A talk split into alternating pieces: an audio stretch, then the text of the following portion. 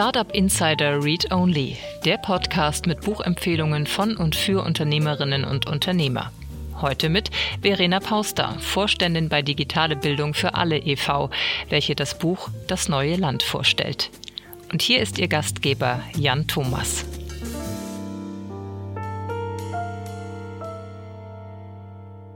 Ja, vielen Dank und herzlich willkommen zu Startup Insider Read Only. Mein Name ist Jan Thomas und ich freue mich total, heute mit der Grand Dame der deutschen Startup-Szene, zumindest wenn man Philipp Westermeier glauben darf, heute bei uns Verena Pauster. Und wir sprechen über ihr großartiges Buch Das neue Land, beziehungsweise wir sprechen eigentlich darüber, was das Buch mit ihr gemacht hat, äh, denn das Buch ist ja jetzt schon einige Monate draußen und hat für sehr viel Aufsehen gesorgt, ist auf der Spiegel Bestsellerliste gelandet.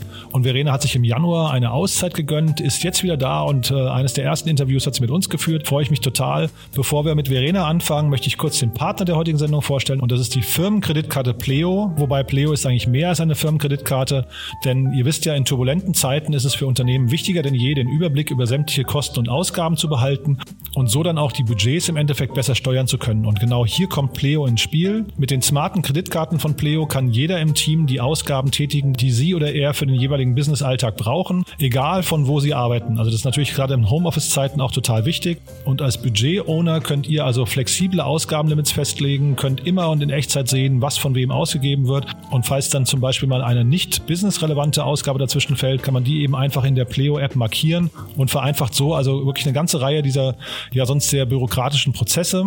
Und ihr hört es ja schon raus, Pleo ist also im Endeffekt mehr als eine Firmenkreditkarte. Pleo ist eigentlich eine Art Komplettlösung für die Unternehmensausgaben. Die Abrechnung, also zum Beispiel Spesen, Reisekosten, Verpflegungsmehraufwände, Kilometerpauschalen und so weiter und so fort, werden nicht nur digitalisiert, sondern auch automatisiert und somit wird die Buchhaltung natürlich viel, viel effizienter und einfacher.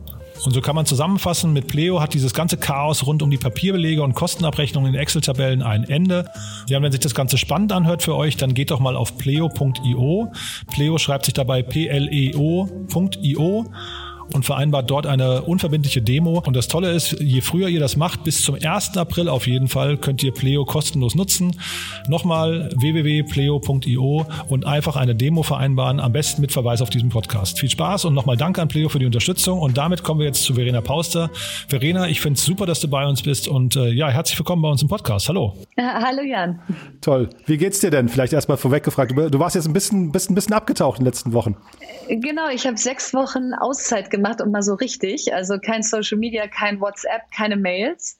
Äh, und das war richtig gut. Also nicht, dass äh, im Lockdown Auszeit heißt, man liegt den ganzen Tag auf dem Sofa. Äh, leider nicht, weil ja auch noch Homeschooling und solche Themen dazwischen kommen.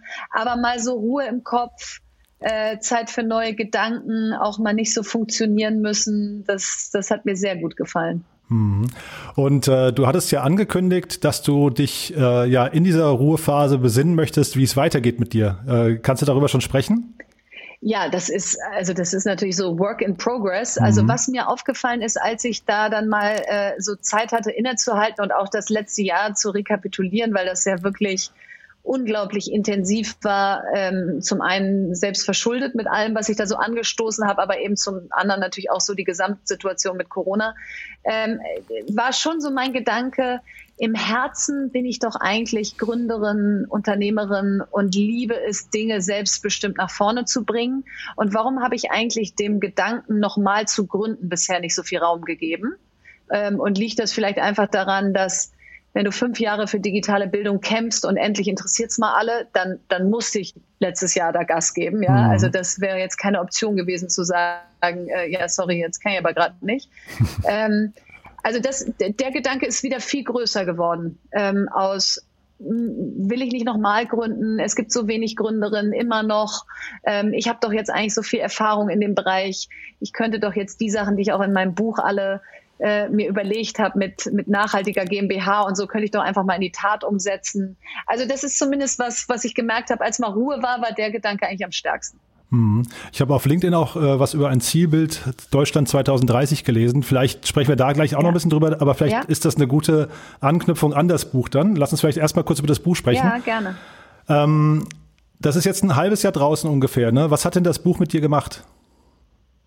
Also es hat mir einmal unfassbar viele Gespräche, Gedanken, ähm, Feedback von Menschen gegeben, mit denen ich sonst nie ins Gespräch gekommen wäre. Also Beispiele sind ein äh, ähm, Unternehmer aus dem Schwabenland hat mir geschrieben im Oktober, er würde das Buch jetzt 200 Mal kaufen für seine Mitarbeiter in der Verwaltung, ähm, weil er das Gefühl hätte, das wären genau die Gedanken, die er ihnen eigentlich sagen möchte und das irgendwie nicht in Worte fassen kann. Ähm, Lehrer und Lehrerinnen haben es en masse verschenkt an ihre Kollegen und Kolleginnen. Ähm, auch eine Zielgruppe, mit der ich natürlich immer viel zu tun hatte bei digitaler Bildung, aber nicht so direkt one-on-one, -on -one, sondern eher so in der, in der größeren ähm, Verdichtung von Schulen. Ähm, und und es hat einfach ganz viel Feedback zurückgespült aus äh, Menschen, die gesagt haben, du hast eigentlich recht, warum warten wir immer darauf, dass der Staat uns irgendwas erlaubt oder dass andere uns irgendwas zutrauen, warum gehen wir nicht selber viel stärker voran? Also das hat es verändert. Ähm, und es hat natürlich eine Öffentlichkeit gebracht, dadurch, dass das Buch irgendwie Spiegel-Bestseller geworden ist und einen Unternehmerbuchpreis der Frankfurter Buchmesse gewonnen hat und so, dass ich glaube, so Medien und Menschen auf mich aufmerksam geworden sind, die außerhalb der Startup-Szene sind und vielleicht vorher meinen Namen noch nie gehört hatten oder nicht so viel mit mir anfangen konnten. Mhm. An welchen Stellen warst du denn, äh, sag mal, überrascht von dem Erfolg und an welchen Stellen hast du gesagt, naja, das war eigentlich für mich auch vorhersehbar, weil ich da, also du hast ja einen Nerv getroffen, das hat man ja gemerkt. Ähm, was davon hat dich überrascht? Ähm, überrascht hat mich tatsächlich, wie breit der Erfolg des Buches war. Also was ich mir vorher gedacht habe oder gehofft habe, war, dass es sozusagen innerhalb meiner Bubble, also wenn du so willst, äh, meine Social-Media-Reichweite interessiert, weil da bist du ja auch nah dran, da weißt du, was die Themen sind.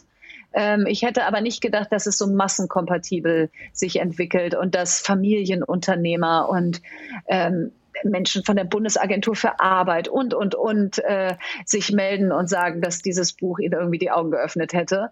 Also davon, ich war sehr überrascht von, von dann doch der, der, der Durchschlagkraft, die das Buch entwickelt hat. Das hätte ich vorher nicht gedacht. Mhm. Das Buch heißt ja Das neue Land und man hat so, wenn man dir zuhört, in den ganzen, ich habe eine Reihe an Podcasts gehört oder auch äh, du warst bei dem, äh, ich überlege gerade, wie er heißt, äh, hier im Berlin Live oder so hieß die, die TV-Sendung. Ähm, äh, Talk aus Berlin, oder? Talk aus Berlin, genau, ja, ja da habe ich dich gesehen. Mhm. Äh, und mhm. man, man merkt, dass du da eben, also das wirkt so ein bisschen wie so ein Dampfkochtopf. Äh, ähm, du, du hast da also die ganze Zeit Druck aufgebaut und irgendwie musste der raus. Und das hat ja was wahrscheinlich damit zu tun mit dem alten Land. Also was ist denn das alte Land, was du gesehen hast, was dich so genervt oder, oder vielleicht, äh, weiß ja. nicht, überfordert hat oder ja, einfach gestört hat? Ja, genervt, genervt trifft es schon ganz gut. Äh, was war das alte Land, was ich, also ich habe immer äh, in den letzten Jahren mich gefragt, worauf warten wir? Wir haben doch alle Erkenntnis. Beim Digitalpakt haben wir vier Jahre diskutiert, bis er da mal da war. Und als er da war, war das ja eigentlich ein Beweis dafür, dass wir ihn auch wollen, ja, weil man führt nichts ein, was man nicht will. Warum hat das vier Jahre gedauert und warum, als er dann da war, wurde er immer noch nicht abgerufen?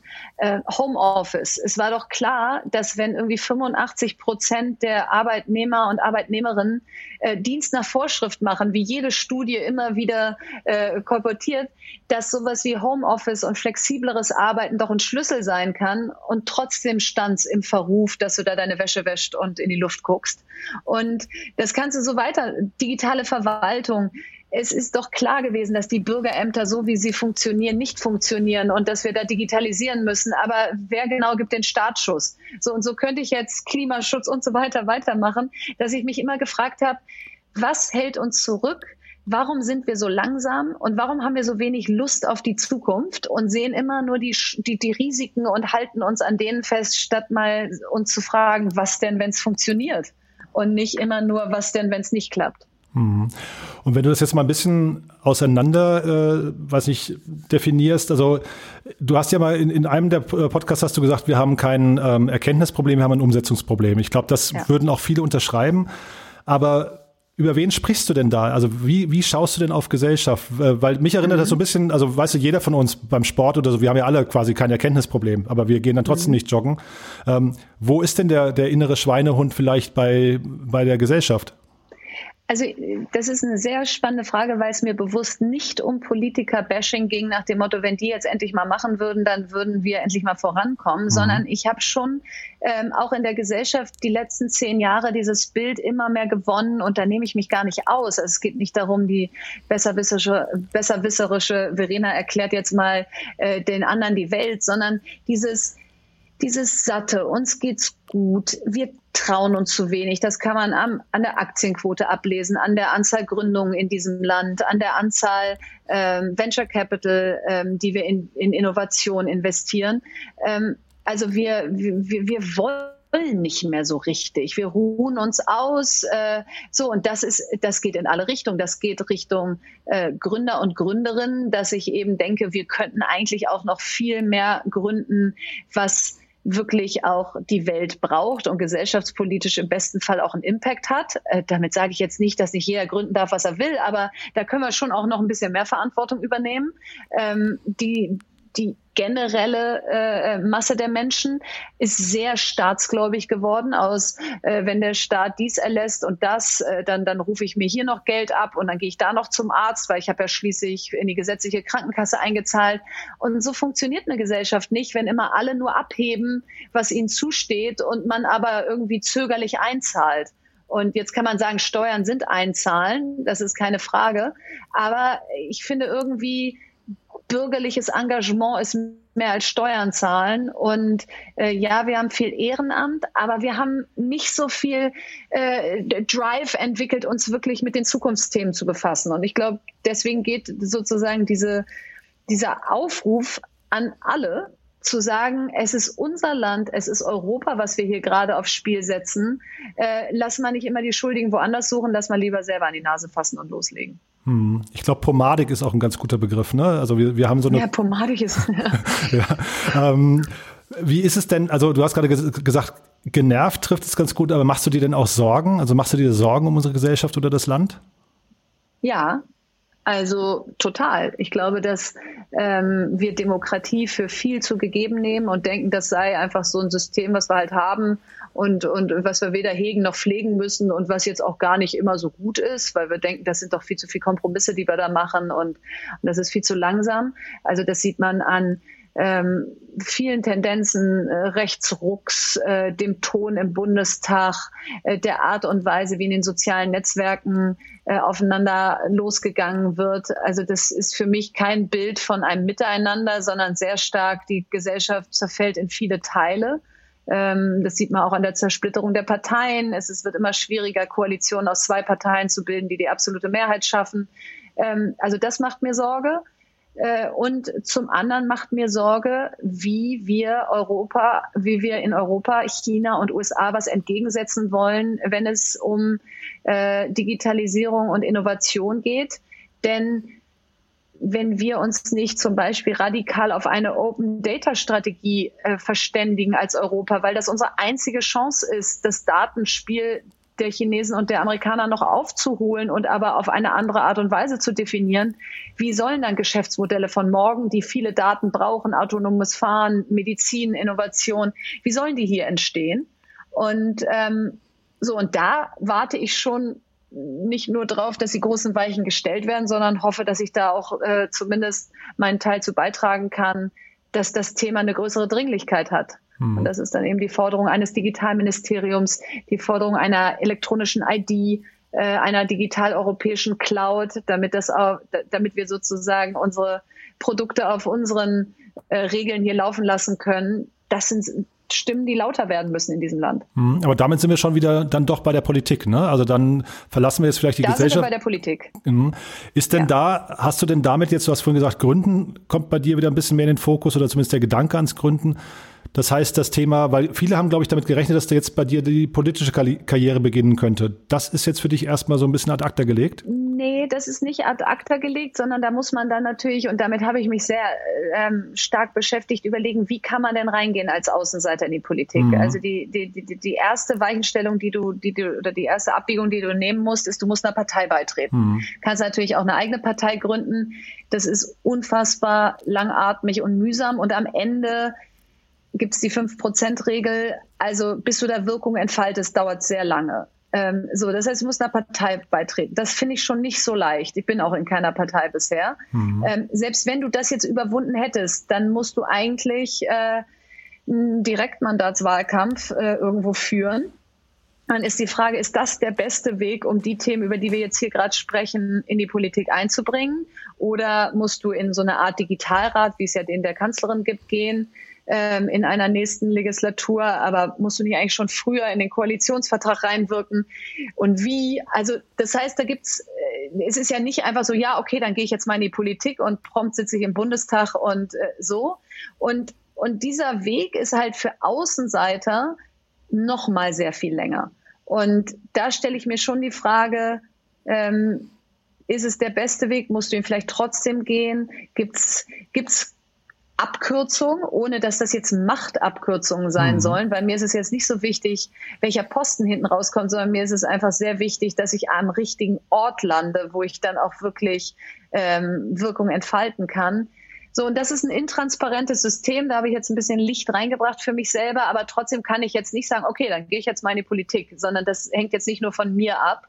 Äh, so, also es ist der weniger selbstbestimmte Weg und deswegen läuft der garantiert mit weiterhin, aber ähm, ja, du kannst ihn nicht so aktiv steuern, wie wenn du jetzt entscheidest, ein Unternehmen zu gründen. Hm. Naja, Macht hat ja auch was mit machen können zu tun. Ne? Also von daher möchte, möchte man das sicherlich erreichen. Ich habe nur so momentan das Gefühl, in der Startup-Szene, äh, in der wir uns, uns beide ja ganz gut auskennen, da äh, entsteht schon so der Drang danach, dass sich politisch ein bisschen was ändert oder dass zumindest die Umsetzungsgeschwindigkeit schneller ist. Und äh, da, da trägst du vielleicht auch mit deinen ganzen LinkedIn-Posts und so weiter zu bei. Aber Siehst du denn, dass da vielleicht doch die Chance, weil ich glaube, die Startup-Szene hat das Potenzial, relativ clever zum Beispiel eine ja. Partei auf den Weg zu bringen oder irgendein politisches Konstrukt. Man sieht jetzt auch die Einhorn-Jungs, die dann anfangen mit ihren Petitionen. Da hat jetzt Olympia leider nicht geklappt, aber da, da sind ja schon viele, viele tolle Aktionen irgendwie am Laufen.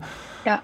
Und wenn man dann schaut, so eine, also AfD ist natürlich ein furchtbares Beispiel, aber ich glaube, die wurde in, in sieben, acht Jahren oder vor sieben, acht Jahren gegründet und war dann nach vier Jahren oder fünf Jahren im Bundestag. Also das heißt, das ist jetzt auch nicht so lange, würde ich nur damit sagen. Ne?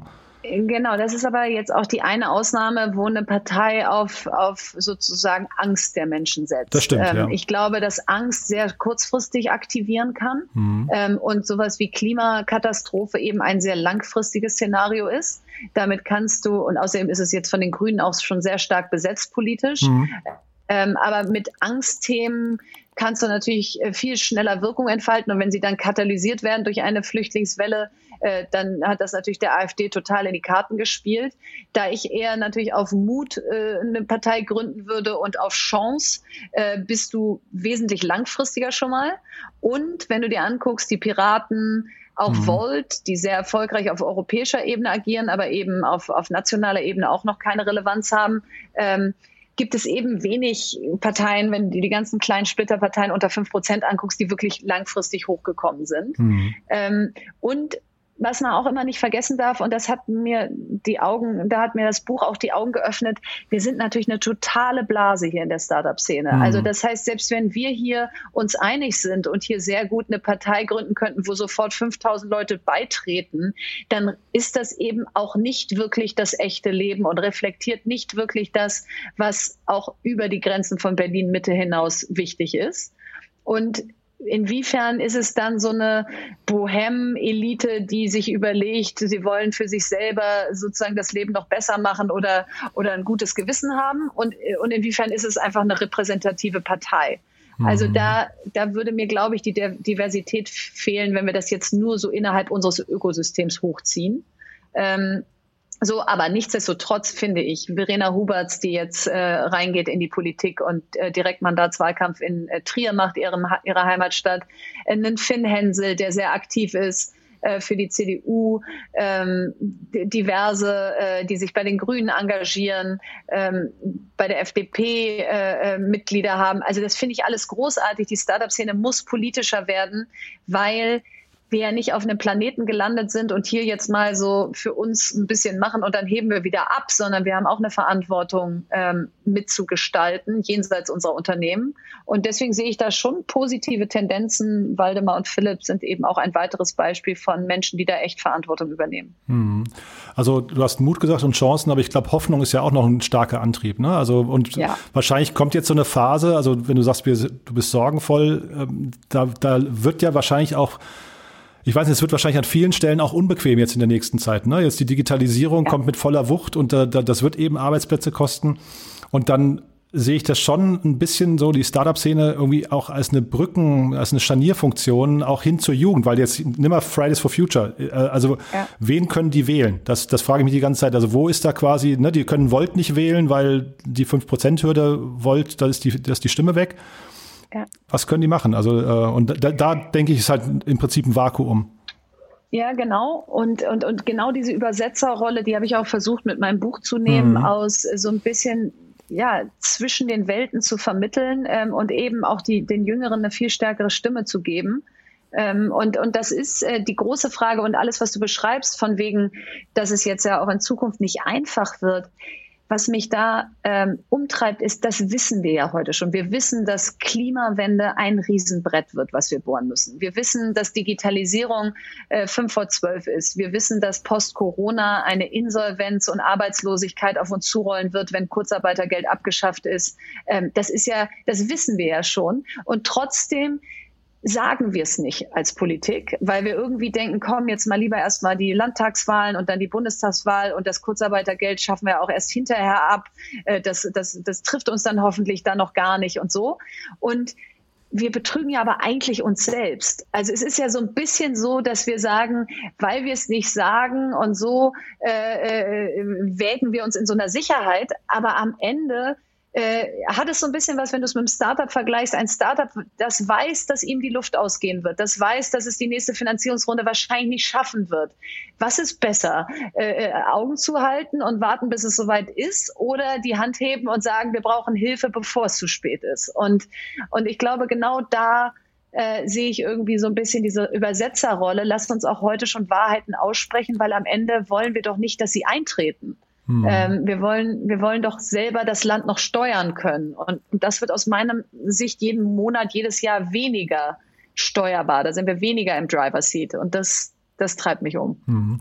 Würdest du denn sagen eigentlich, dass, und dann, ich will gar nicht so viel jetzt über die Politik sprechen, aber würdest du denn sagen, mhm. dass die Startup-Szene zu nah an der Politik dran ist? Also hat man da, verliert man da manchmal auch so ein bisschen vielleicht den, den objektiven, distanzierten Blick, den es eigentlich bräuchte? Nö, ich glaube schon, dass da, dass die Startup-Szene sehr ähm, im positiven Sinne kritisch ist, äh, zu sagen, warum ist immer noch kein Mitarbeiterbeteiligungsprogramm da? Ähm, warum sind Investitionen in Venture Capital und Startups immer noch nicht steuerlich absetzbar wie in anderen Ländern wie in Frankreich? Der Zukunftsfonds mit 10 Milliarden, ähm, wann kommt der jetzt? Wer, über wen wird der allokiert? Also ich würde jetzt nicht denken, dass die Startup-Szene ähm, einfach applaudiert, was die Politik so macht und ansonsten sich da raushält. Mhm. Okay, cool. Äh, wenn man, wenn man jetzt mal die Kapitel in deinem Buch sich anschaut ähm, und äh, jetzt hast du, wie gesagt, das sind sechs Monate her. Was sind denn, was sind denn vielleicht, wenn du jetzt eine Extension schreiben würdest von dem Buch, eine oder eine Fortführung, was gibt's denn für Kapitel, die fehlen?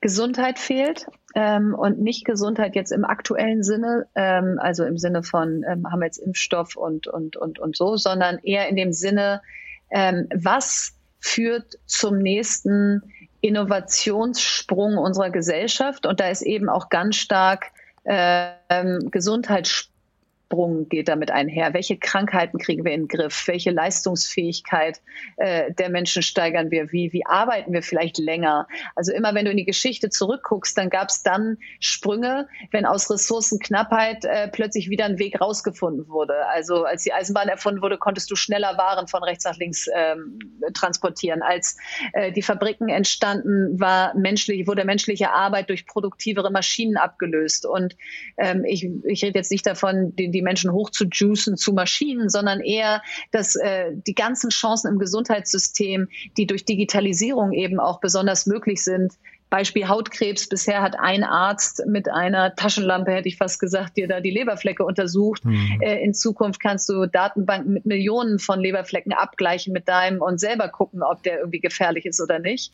Also das ganze Thema Früherkennung von Krankheiten auch. Also ich glaube, da ist noch ein großer ähm, Innovationshebel und auch ein Zukunftsversprechen. Das, das äh, würde ich ergänzen. Ähm, dann das ganze Thema Mobilität und Städteentwicklung mit allem, was damit einhergeht. Äh, Share Economy, äh, Verdichtung von Städten. Ähm, wie schaffst du eine ähm, moderne Infrastruktur, die überhaupt diese Verdichtung leisten kann? Und ich glaube, ich würde das Thema Daten nochmal rauskarven als extra äh, Kapitel und habe da gerade ein tolles Buch gelesen, Machtmaschinen äh, von dem Viktor Meyer Schönberger aus, aus ähm, dem Digitalrat der Kanzlerin, der einfach sehr gut beschreibt, warum diese Open Data Strategie unsere einzige Chance ist. Und das nochmal massenkompatibler aufzuarbeiten, ähm, könnte, glaube ich, auch sehr gut sein, dass wir mal weg von Datenschutz immer nur hin zu Datennutzung kommen. Mhm. Und wenn du jetzt eines dieser Kapitel besetzen müsstest, vielleicht als Person oder mit einem Ressort, welches würdest du denn nehmen? Ist es dann Bildung? Weil ich meine, Bildung ist ja ein Thema, das bei dir die ganze Zeit schon mitschwingt oder würdest du dich einem ja. ganz anderen Thema zuwenden? Nee, ich, ich glaube, ich würde Bildung nehmen, weil das ist auch so ein stiefmütterliches Thema. Also laut, äh, wie Schröder damals gesagt hat, Gedöns, ja, so ähm, kann man, kann man sich mit beschäftigen, kann man auch lassen. Und das ist eine Riesenchance, gerade für eine Seiteneinsteigerin wie mich, weil mhm. Ähm, mir geht's ja nicht darum, in der Politik jemandem irgendwas wegzunehmen, was schon, was schon gut besetzt ist oder was eh so hart umkämpft ist, dass es niemals an einen Outsider gegeben wird. Aber beim Thema Bildung denke ich so, ähm, da, da müssen wir uns was trauen. Also da können wir jetzt nicht einfach sagen, wir machen so weiter wie bisher, sondern da hängt so viel von ab. Ähm, und, und da tut es, glaube ich, auch so gut, äh, viele Stimmen sich an den Tisch zu holen. Ähm, also das wäre mein Nummer eins Thema, weil ich einfach das Gefühl habe, dass das ist auch eine der ganz großen Weichenstellungen, die wir hinkriegen müssen. Hm. Ich habe Doro Bär mal interviewt und äh, da hat sie so ganz, weiß ich, nett kokettierte gesagt, man müsste eigentlich an den Föderalismus ran. Äh, ja. Was sind denn so die Knoten, die platzen müssen, wenn du mal dein Buch jetzt anschaust? Also bei Bildung ist es wahrscheinlich der Föderalismus. Ich weiß nicht, wie du dem gegenüberstehst, aber mhm. welche großen Knoten siehst du denn noch? Also ähm, der Föderalismus im Bildungsbereich ist ein großer Knoten. Ja, ja. Ich würde ihn nicht grundsätzlich in Frage ja, stellen. Genau. Nee, so war das auch ähm, gemeint. Hm? Genau, aber im Bildungsbereich ist er ein großer Knoten und das kannst du an einem Beispiel festmachen, die Schulcloud. Ja, wir haben 16 Mal äh, die Schulcloud entwickelt und äh, Hasso-Plattner-Institut als, als, vom Bund äh, beauftragt als 17. und keine funktioniert so, dass sie äh, ausreichend skaliert und, und, und irgendwie äh, flächendeckend eine Lösung bietet. Und so entwickelt man auch keine Software. Also das haben wir doch alle irgendwie, das haben wir doch wirklich gelernt. Warum haben sich die Großen durchgesetzt äh, und warum haben wir nicht 16 Microsofts entwickelt in Deutschland? Naja, weil eben Software dann besser wird, wenn ganz viele sie nutzen. Dann kannst du sie öfter updaten, dann äh, fließt mehr äh, Know-how, bessere Entwicklung rein. Also das wäre zum Beispiel eine Sache, dass wenn wir den Föderalismus schon nicht abschaffen, dass der Föderalismus sich einigt, gewisse Strukturen zu schaffen, wo Zentralisierung möglich ist. Und eine Schulcloud gehört aus meiner Sicht in eine Genossenschaftsstruktur der Länder, wo sie einmal entwickelt wird und dann kann sie regional angepasst werden und nicht so, wie wir es aktuell machen. Also da gibt es einen großen Knoten, äh, dass Bund und Länder aufhören, gegeneinander zu arbeiten im Bildungsbereich. Ein weiterer großer Knoten ist das Thema, wo ist Digitales und Innovation auf politischer Ebene verankert, also Digitalministerium. Das braucht es auch schon allein deshalb, um das von Anfang an anders aufzusetzen, da anders zu arbeiten. Da gibt es gar kein Fax ab Minute eins. Ja, da gibt es einfach all die Sachen, die wir in den anderen Ministerien erst abschaffen müssen, gibt es da schon gleich von Anfang an gar nicht. Ähm, und damit wird es dann eben auch so ein bisschen zu einer Blaupause, wohin sich die anderen Ministerien entwickeln können, von der Arbeitskultur ähm, und, äh, und, und, und eben der Art und Weise, wie da gearbeitet wird. Und der dritte Knoten, der platzen muss, ist, dass wir Europa ernst nehmen. Also wenn Corona eins gezeigt hat, ist, dass das zu sehr nice to have ist. Nach dem Motto, in dem Moment, wo die Hütte brennt, äh, besinnt sich wieder jeder auf sich selbst. Und wir werden die Zukunft nur mitgestalten, äh, ich will gar nicht gewinnen sagen, wenn wir auf europäischer Ebene Dinge regeln. Und, ähm, und da sehe ich zu wenig Bereitschaft der Mitgliedsländer. Da passt das Einstimmigkeitsprinzip nicht mehr. Ähm, also da, da sind auch viele Dinge, die verändert werden müssen, damit wir handlungsfähig bleiben. Mhm, und am Ende die Allokation des Impfstoffs oder der Einkauf ist leider ein perfektes Beispiel. Mhm. Also zu Europa, ich weiß nicht, wie du das siehst. Ich habe immer das Gefühl, Europa macht ein sehr schlechtes Marketing für sich. Ja, ja das stimmt vielleicht. Aber Europa macht, ähm, Europa hat aber auch aus meiner Sicht die Pflicht, zum Storytelling. Ich habe mal vor, vor drei, vier Jahren oder so einen Post geschrieben und gesagt, warum kriegt eigentlich nicht jeder 18-Jährige ein Interrail-Ticket zum Geburtstag geschenkt? Mhm. Ähm, und ähm, mit der Verpflichtung, vier Wochen durch Europa zu reisen, mindestens. Mhm. So. Und ähm, das fehlt Europa, dass, dass man Geschichten erzählt, dass man äh, Dinge den jungen Menschen in die Hand drückt, dass sie merken, was das für eine unglaubliche Chance ist, dieses Europa, dass wir hier grenzenübergreifend reisen können, äh, zum Teil eine Währung haben, äh, ein, ein Kulturraum sind, Demokratien sind. Also all das äh, müssen wir den Menschen näher bringen und da habe ich keine großen Anstrengungen bisher äh, mitbekommen, mm, genau. äh, solche Instrumente zum Leben zu erwecken. Und insofern ja, ähm, man kann jetzt sagen, ihr verkauft euch schlecht, aber seid eigentlich super. Aber in meiner Erfahrung geht das eigentlich immer miteinander einher. Mhm. Wenn du wirklich was zu bieten hast, dann kannst du auch einfach drüber reden. Mhm, also vor allem dieses Marketing nach innen meinte ich damit. Ne? Also dieses Identitätsstiften, äh, und da finde ich das Beispiel mit Inter Interrail ist natürlich super. Siehst du denn, dass, ähm, jetzt bin ich doch noch bei der Politik, aber man hat immer das Gefühl, dass Europa in Deutschland sehr stark auf der Agenda äh, ist, wenn es um, um Krisenherde, wie zum Beispiel jetzt Griechenland oder so geht. Ist das, sollte das eigentlich unsere Aufgabe sein oder sollten wir nicht diese ganzen Probleme, die du jetzt angesprochen hast, aus ähm, nationaler Sicht erstmal lösen? Also das ist, das ist ja ein bisschen die gleiche Frage beim Klimaschutz. Da könntest du ja auch sagen, sollen wir jetzt äh, hier national loslegen ähm, oder sollen wir einfach warten, dass erstmal wieder das, das Pariser Klimaschutzabkommen und so und die USA wieder da sind, weil vorher lohnt sich ja eh nicht. Ich glaube, wir haben nicht die Zeit, das eine oder das andere zu machen. Also wir müssen jetzt äh, beim Thema Klimaschutz, aber auch beim Thema Europa ähm, in Deutschland aus meiner Sicht vorangehen. Wir sind die viertgrößte Volkswirtschaft der Welt. Wir sind in Europa eine der stärksten Länder. Äh, wir haben eine Vorbildfunktion.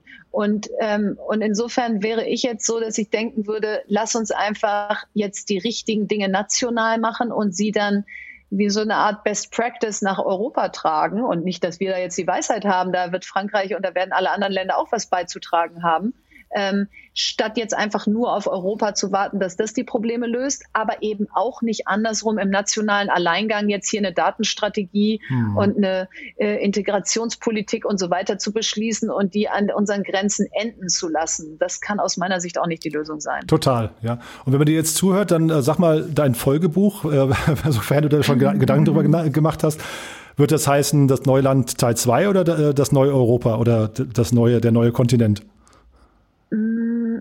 Also ich habe äh, noch kein Folgebuch, ich habe auch noch nicht mal irgendwie drüber nachgedacht, ich habe auch nicht losgeschrieben, aber nach diesen ganzen Diskussionen der letzten Monate, glaube ich, wäre es, wäre das Folgebuch sowas wie, ich nenne es jetzt mal der neue Pakt, äh, was einfach sagt, auf was schlagen wir jetzt ein? Also was jetzt konkret ist unser Zielbild 2030, wo wir hinwollen mhm. und wie reverse engineeren, um mal hier in der Startup-Sprache zu sprechen, wir das jetzt auf heute, was müssen wir tun, damit wir da wirklich ankommen?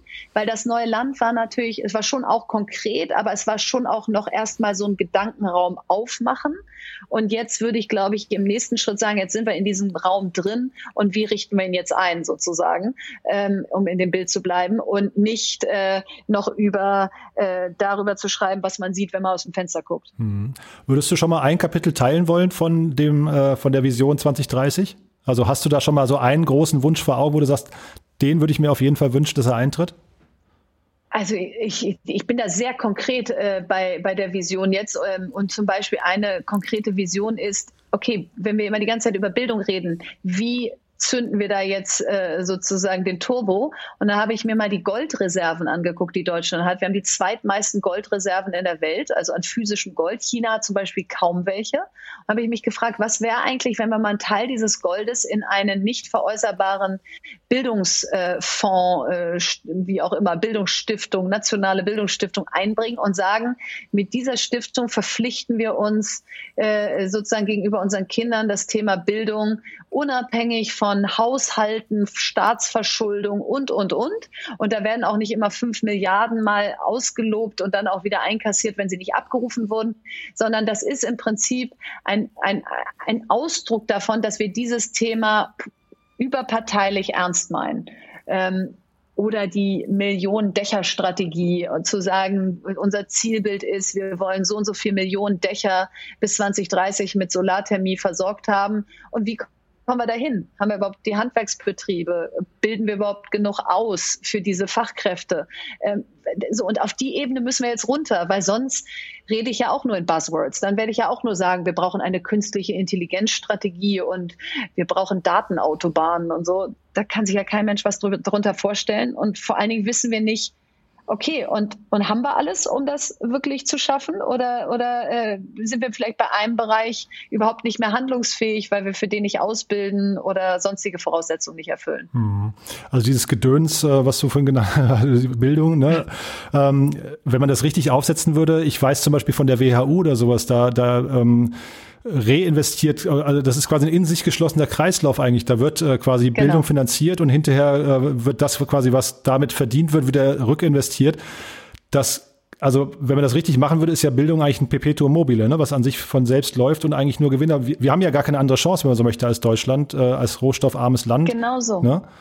Das heißt, das Thema muss ja eigentlich. Genau so. Und ja. ob du das hm? Nee, sag du, sorry. Nee, ich will eigentlich, das ist ja überfällig eigentlich. Ne? Jetzt sind wir wieder beim Erkenntnis- und Umsetzungsproblem ja. und das dürfte ja eigentlich jetzt überhaupt heutzutage kein Thema mehr sein.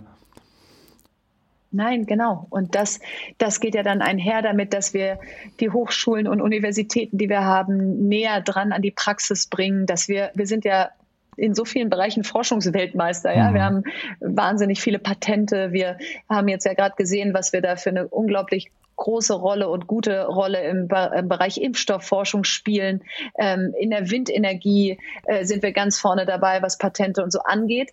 Aber wir müssen sie auch verwerten. Wir müssen auch die sein, die dann die Innovationen bauen, die daraus kommen. Weil was bringt es uns, wenn das einfach in irgendwelchen ähm, Universitätsschubladen äh, oder, oder Gremien da, da die, alle Klarheit hat und es aber nicht das echte Leben trifft. Mhm. Ähm, und ich glaube, das alles ist Teil einer nationalen Bildungsoffensive, die dann hoffentlich ähm, in Europa gespiegelt oder verankert wird. Ähm, aber wie du sagst, das ist doch ein No-Brainer. Also das wird ja auf keinen Fall passieren, dass wir in 20 Jahren zurückgucken und denken, wieso haben wir eigentlich so viel Geld in Bildung investiert? Das war ja total blöd. Mhm. Und dann ganz kurz nochmal zum Buch zurück. Ähm, ich habe gesehen bei Amazon 4,5 Sterne, glaube ich, waren oder 4,6 ich weiß gar nicht genau. Äh, wir, wir leben ja, wir haben ja gerade von der Bubble gesprochen und man hat den Eindruck, du wirst auf LinkedIn einfach total euphorisch gefeiert für das, was du da gemacht hast. Aber gibt es denn auch negative Stimmungen oder äh, ne, negative Stimmen oder, oder Kritik an dem Buch, also die ich vielleicht gar nicht mitbekomme? Mitbekommen habe, gibt es da Leute, wo du sagst, die haben vielleicht auch noch einen Punkt, den ich nicht berücksichtigt hatte? Also äh, es gibt immer natürlich negative Stimmen. In diesem Fall des Buches waren die erstaunlich leise. Äh, und das habe ich anders erwartet. Mhm. Ich habe im Vorfeld, wenn du mich im Vorfeld gefragt hast, was ist aus deiner Sicht das Risiko des Buches, dann hätte ich gesagt, erstens, dass es in Redeform geschrieben ist. Das wird nicht jedem gefallen. Da werden viele sagen, oh, da hat sie sich sehr einfach gemacht, die hat nur die Hälfte der Seite beschrieben und nicht die Zeilen bis zum Ende durchgezogen. ähm, also das war ein Ding. Das zweite war, dass da, das springt ja viel zu kurz. Wo ist denn Verteidigung und innere Sicherheit und, ähm, und, und, und Gesundheit und so weiter? Also was sind das für eine Themenauswahl? Mhm. Ähm, das wäre wär mein zweites Ding gewesen. Ähm, das dritte wäre gewesen, ähm, da sind mir viel zu viel persönliche Geschichten drin. Das ist ja gar kein Sachbuch. Also mir wären schon viele Sachen eingefallen, wo man auch hätte sagen können, das ist jetzt nicht so mein Ding. Mhm. Aber witzigerweise ist es nicht so richtig äh, passiert. Und das mag einerseits daran liegen, dass wenn viele schon mal gut finden, dann dann dreht sich das Ganze in so eine positive Spirale, dass die wenigen, die es vielleicht nicht so gut finden, dann irgendwie das Gefühl haben, sie haben keinen Resonanzboden, versus wenn jetzt äh, die ersten Bewertungen alle Ein-Sterne-Bewertungen gewesen wäre, vielleicht wäre es so in eine andere Richtung gegangen, das Ganze.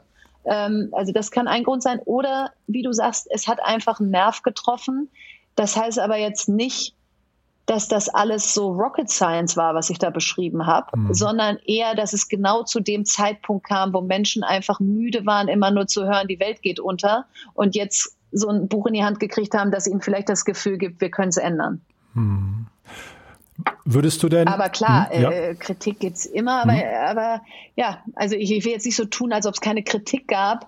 Ähm, es sind ja auch 4,6 Sterne und nicht 5. Also da werden auch ein paar ein, zwei Sterne geschrieben haben, puh, das ist überhaupt nicht mein Ding. Ja, das hast du ja immer, das ist halt ja klar. Minderheit. Ja. Mhm, genau, ja. ja, ja, ich wollte nur wissen, weil wie gesagt, in der Bubble hat man das Buch als total euphorisch oder die Resonanz aufs Buch als total euphorisch wahrgenommen. Und da wollte ich nur mal fragen, ob es eben vielleicht auch Kritik gab, wo du, wo du, wo du sogar sagen würdest, die hatten vielleicht an, an dem einen oder anderen Punkt sogar recht. Vielleicht noch allerletzte Frage. Andere Menschen, die auch ein Buch schreiben wollen würden. Ähm, also wie ängstlich ist man denn, wenn man so ein Buch schreibt und wie viel Zeit muss man investieren? Und würdest du es denn, also das klingt so, als würdest du es nochmal machen, weil es hat sich wahrscheinlich für dich, ich weiß nicht, finanziell ist wahrscheinlich jetzt nicht das, ist Buchschreiben nicht so das, das, das große Thema, ne? aber es hat wahrscheinlich auch auf dich als Person eingezahlt und vor allem hast du deine, deine Message nach draußen getragen, ne? Ja, Also es macht einem schon Angst, so ein Buchprojekt, bevor man es angefangen hat. Also heute vor einem Jahr stand ich ja sozusagen noch davor und hatte keine Zeile geschrieben. Und da, also zumindest ich habe dann so Gedanken wie, ähm, ist das überhaupt, interessiert das überhaupt jemanden, was ich da mhm. schreibe? Mhm. Äh, bin ich überhaupt schlau genug, ein Buch zu schreiben? Es gibt so viele schlaue Menschen. Ähm, äh, so, äh, wer soll denn das lesen? Gibt es nicht schon genug Bücher? Also da, da machst du dir schon Gedanken, also ich zumindest und auch ein paar Leute, die ich kenne. Ähm, wenn du dann mal losschreibst und dir selbst sehr treu bleibst und nicht versuchst, eine Erwartung zu erfüllen, dass du denkst, du müsstest jetzt ein Sachbuch aller äh, Viktor Meyer-Schönberger schreiben, sondern überlegst, wer bin ich und worin bin ich gut, ähm, dann hat sich bei mir so ein Writers Flow eingestellt, dass ich plötzlich sehr klar hatte, wie und worüber ich schreibe. Ähm, und das wiederum führt jetzt dazu, dass ich denke, okay, das traue ich mir auch nochmal zu, aber das ist schon anstrengend. Hm. Also ich bin jetzt auch froh, dass ich jetzt gerade keinen schreibe, weil äh, das ist halt wie so eine Diplomarbeit damals im Studium, wo du auch so denkst, so, puh, ich könnte jetzt auch sechs Wochen Sommerferien machen, aber ich habe ja noch die Diplomarbeit. Also das hm. ist so, jeden Morgen, wenn du aufwachst, ist es da. Und jeden Abend, wenn du ins Bett gehst, hast du das Gefühl, bist auch noch nicht schrecklich viel weitergekommen. Ähm, also das waren schon auch anstrengende Monate. Und zu dem Zeitraum, also ich habe das in vier Monaten runtergeschrieben, aber ich würde sagen, weil Lockdown war, also mm. März bis Juli letzten Jahres. Du warst auf keinem Abendevent, keiner hat dich gefragt, was machst du gerade. Du bist also nicht besonders abgelenkt worden davon. Ähm, und es hatte in meinem Fall auch so eine Dringlichkeit aus, wenn ich das jetzt nicht schnell runterschreibe, dann, dann verpasse ich auch genau diesen diesen Nerv und Zeitgeist. Ähm, andere Bücher haben vielleicht gar nicht so einen so einen Realitätsbezug oder so einen Aktualitätsbezug. Die, die können auch langsamer geschrieben werden. Ähm, erst recht, wenn du Richtung Romane oder so gehst. Also ich würde sagen, ein Jahr sollte man von Vertragsunterschrift bis das Buch ist da einplanen und wenn man dann schneller ist, dann ist es gut. Super. Verena, vielen, vielen Dank. Ganz, ganz, ganz spannend und natürlich ein tolles Buch. Sag mal, ähm, wann hören wir von dir mit, zum Thema Gründung?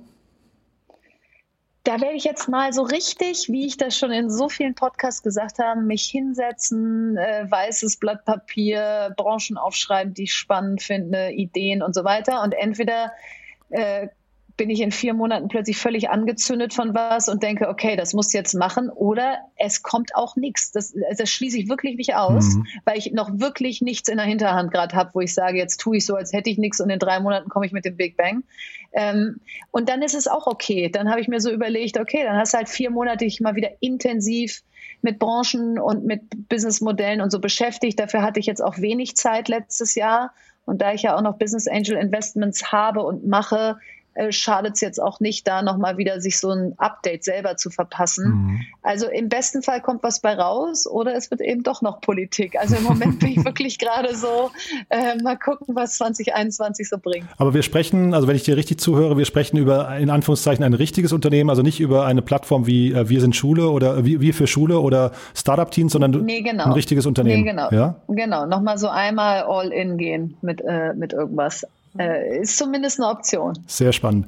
Und dann vielleicht noch der letzte Hinweis, wer dich jetzt, wer das Buch nicht gelesen hat, der kann es auch demnächst hören, ne? So ist es. Und das war spannend. Da war ich in den Audible Studios vor zwei oder drei Wochen und habe das Buch eingesprochen. Und dabei habe ich so gemerkt, das ist eigentlich die perfekte Verpackung für dieses Buch, ein, ein Hörbuch, weil am Ende ist es eine Rede und ich habe irgendwo die Rede in meinem Kopf immer wieder gehalten, als ich sie geschrieben habe und jetzt sie mal einsprechen zu können, ähm, war ein besonderer Moment. Und insofern bin ich sehr gespannt, ähm, wie es ist, wenn man mir dann sozusagen zuhört, weil viele Menschen, die ich getroffen habe, die haben gesagt, es, ist, es war, als ich gelesen habe, als ob du neben mir säßt und mir das irgendwie einhämmerst. also mal gucken, wie es dann ist, wenn ich es wirklich tue. Toll. Im März kommt es raus, ne? Genau, Mitte März. Super. Ja. Alles klar, Verena. Vielen, vielen Dank. War spannend und äh, ja, wir, ich glaube, wir bleiben auch alle gespannt, was da jetzt bei dir passiert. Sehr gut, danke dir. Alles Gute, ne? Tschüss. Ciao.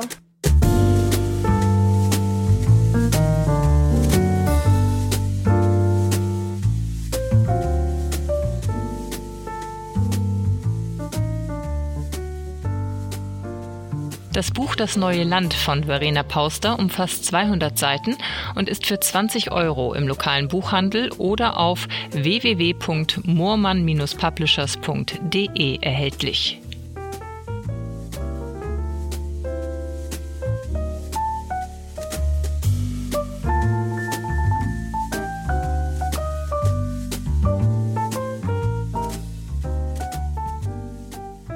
Ja, das war also Verena Pauster. Ich finde, es war ein super tolles Gespräch. Äh, Verena ist natürlich jemand, der sich auf einer ganz, ganz hohen Ebene Gedanken macht und daher ist dieses Buch auch so lesenswert geworden. Also schaut da auf jeden Fall mal rein, schaut euch das an oder hört euch auch nochmal andere Podcasts mit Verena an. Das ist wirklich sehr ansteckend, finde ich. Damit sind wir durch für heute. Nächste Woche ist bei uns Andreas Haug von eVentures. Der hat auch ein tolles Buch geschrieben, das sich auch äh, mit gesellschaftlichen Themen und mit der Rolle Deutschlands und Europas beschäftigt. Also auch das ist super.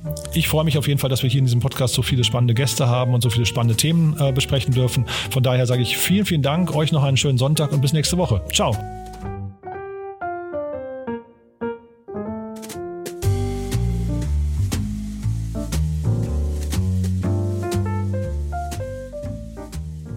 Wir verlosen fünf Exemplare des Buches Das neue Land von Verena Pauster. Zum Teilnehmen einfach eine E-Mail mit dem Betreff Gewinnspiel und dem Wunschbuch an gewinnspiel at startup-insider.com schreiben. Das war die 14. Folge von Startup Insider Read Only, dem Podcast mit Buchempfehlungen von und für Unternehmerinnen und Unternehmer.